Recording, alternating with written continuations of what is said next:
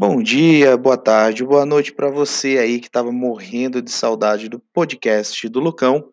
Eh, estamos de volta depois aí de uma grande parada, vários alguns meses parados aí, voltando hoje com assuntos primordiais para que a gente possa viver uma vida cristã com tudo que estamos tudo que está acontecendo nos dias de hoje. Então vamos lá, estamos retornando hoje com um tema muito legal, né, que é o que significa Jesus para você. Beleza? Quer saber mais? Fica aí, vamos para o intervalinho e a gente já volta.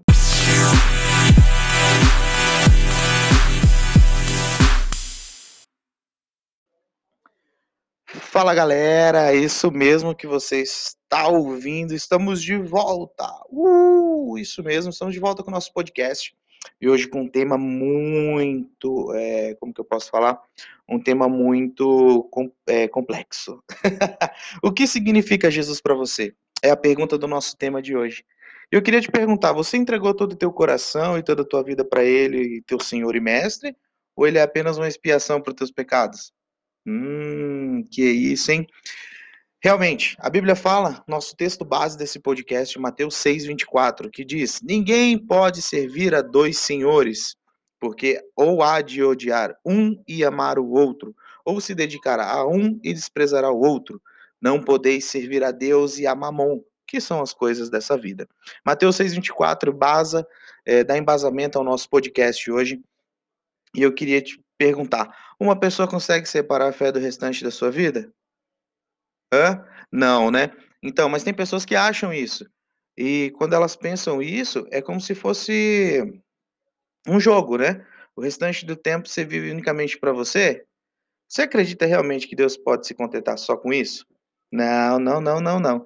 Ele não gostaria, né, Deus não gosta e nem se contenta em a gente dividir ele, né, ele é o Deus das nossas vidas. Então, somente, eh Somente então ele pode entrar para morar e ter uma comunhão com a gente, né, quando a gente se doa, a gente se dá, se abre por completo. Mas, e se o homem continuar se prendendo a alguma coisa desse mundo? Jesus, ele é impedido de reger no trono do teu coração.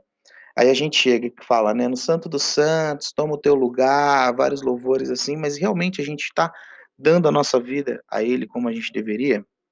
Né.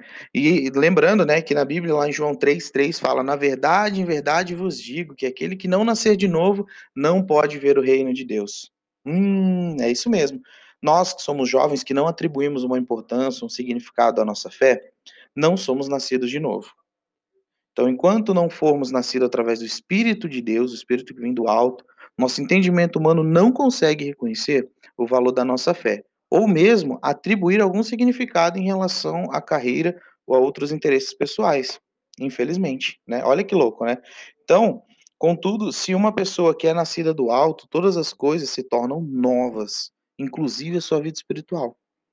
Jesus nos recebe de coração, né, então, para que a gente contemple a vida com uma luz completamente diferente. Nós só temos tempo, hoje, né, todo mundo só tem tempo para as coisas pela quais nós tiramos tempo. Será que você tem tirado tempo para Deus? Vai pensando aí no que eu estou te falando. E Jesus disse, né, buscai primeiro o reino de Deus e a sua justiça e todas as demais coisas lhe serão acrescentadas. Mateus 6,33. Né? Então é um texto que só, só, só se eu tivesse lido só, o, só esse texto, já teria resolvido todo o nosso podcast aqui, né? Tinha resumido tudo, né? Então, se buscarmos primeiro as coisas deste mundo ao invés das coisas de Deus, nós estamos servindo ao Senhor errado, não estamos?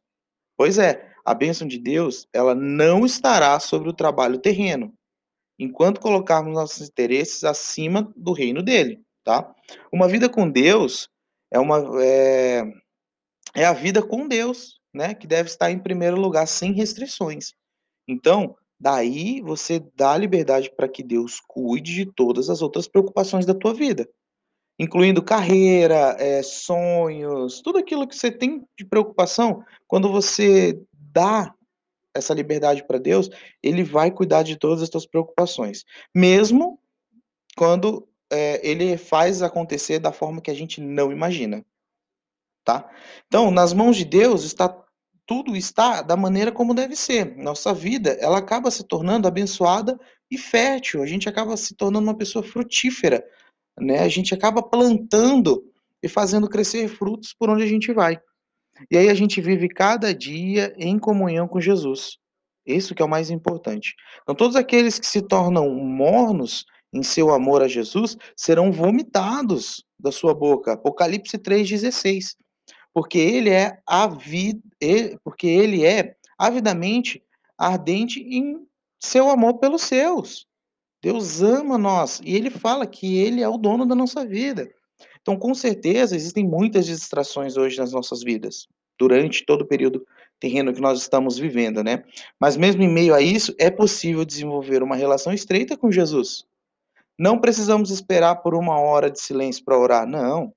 Ao invés disso, a gente pode ter uma conexão pessoal com Ele e orar a Ele todo tempo, em qualquer lugar, em qualquer situação, com certeza, da fé de que Ele mora em nosso coração, né? Mas nós somos humanos, então, por natureza, temos tendência a dividir a nossa vida, né? Dividir entre trabalho, faculdade, é, e quando a gente não tem nada, digamos assim, para a gente dividir, o que que acontece?